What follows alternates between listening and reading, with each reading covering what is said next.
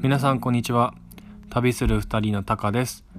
今回は、まあ、世界を旅して感じたこう日本の健康保険のありがたさっていうのをお話ししたいなと思います、まあ、特にグアテマラに行った時に感じたんですけど、グアテマラであの、まあ、1ヶ月ぐらいスペイン語留学をしたアティットランコとある湖の、まあ、麓のサンペロラグーナっていうとこにいたんですけど、まあそこなんかスペイン語学校で働いてる教師の人からまあ聞いた話なんだけど、まあそこの学校ってまあ月に1回ぐらいなんかちょっと貧困層に対して寄付をしたり、物資をあげたりする活動をしてるのね。で、そこでなんかその先生が言った時に、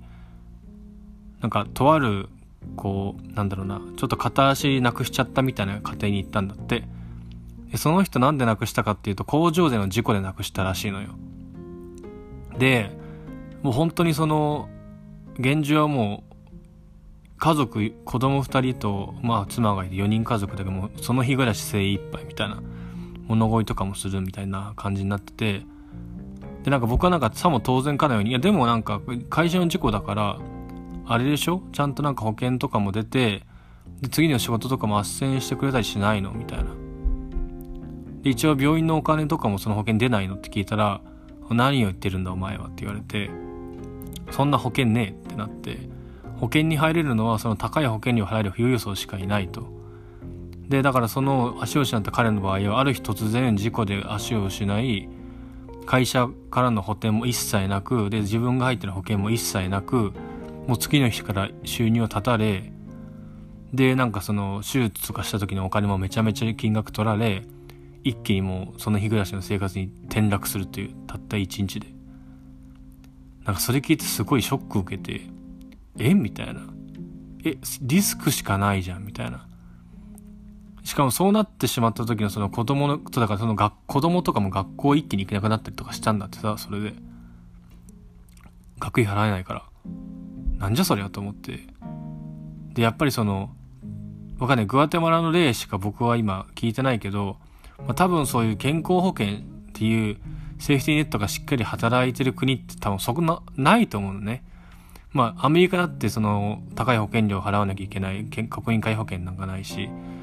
スペインは確か国民皆保険だったかな。日本もそうだけど、まあでも本当に多分数えぐらいしか国民皆保険ないはずで、だすんげえ恵まれてんだなっていうのを、まあ初めて実感したというか、で逆になんかその、保険国民健康保険みたいなのがない生活ってこうめちゃめちゃ怖いなと思って。だってたった一日でた事故で自分だけじゃなくて家族の人生もめっちゃ変わっちゃうからね。本当恐ろしいなと思って。っていうまあ健康保険すげえ偉大だなっていうこと気づいたお話でした。まあ皆さんは多分日本人だとさ、まあ、日本にいたら健康保険高えなとかなんだよ、病院とかほとんど行かねえしとか思うけど、まあ、やっぱセーフティネットとしては絶対必要なものなんだなと思って、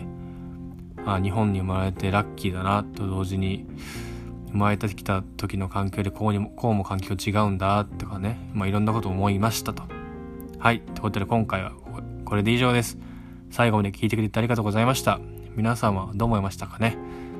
またなんかコメントとかメッセージくれたら嬉しいです。じゃあまた次回お会いしましょう。じゃあね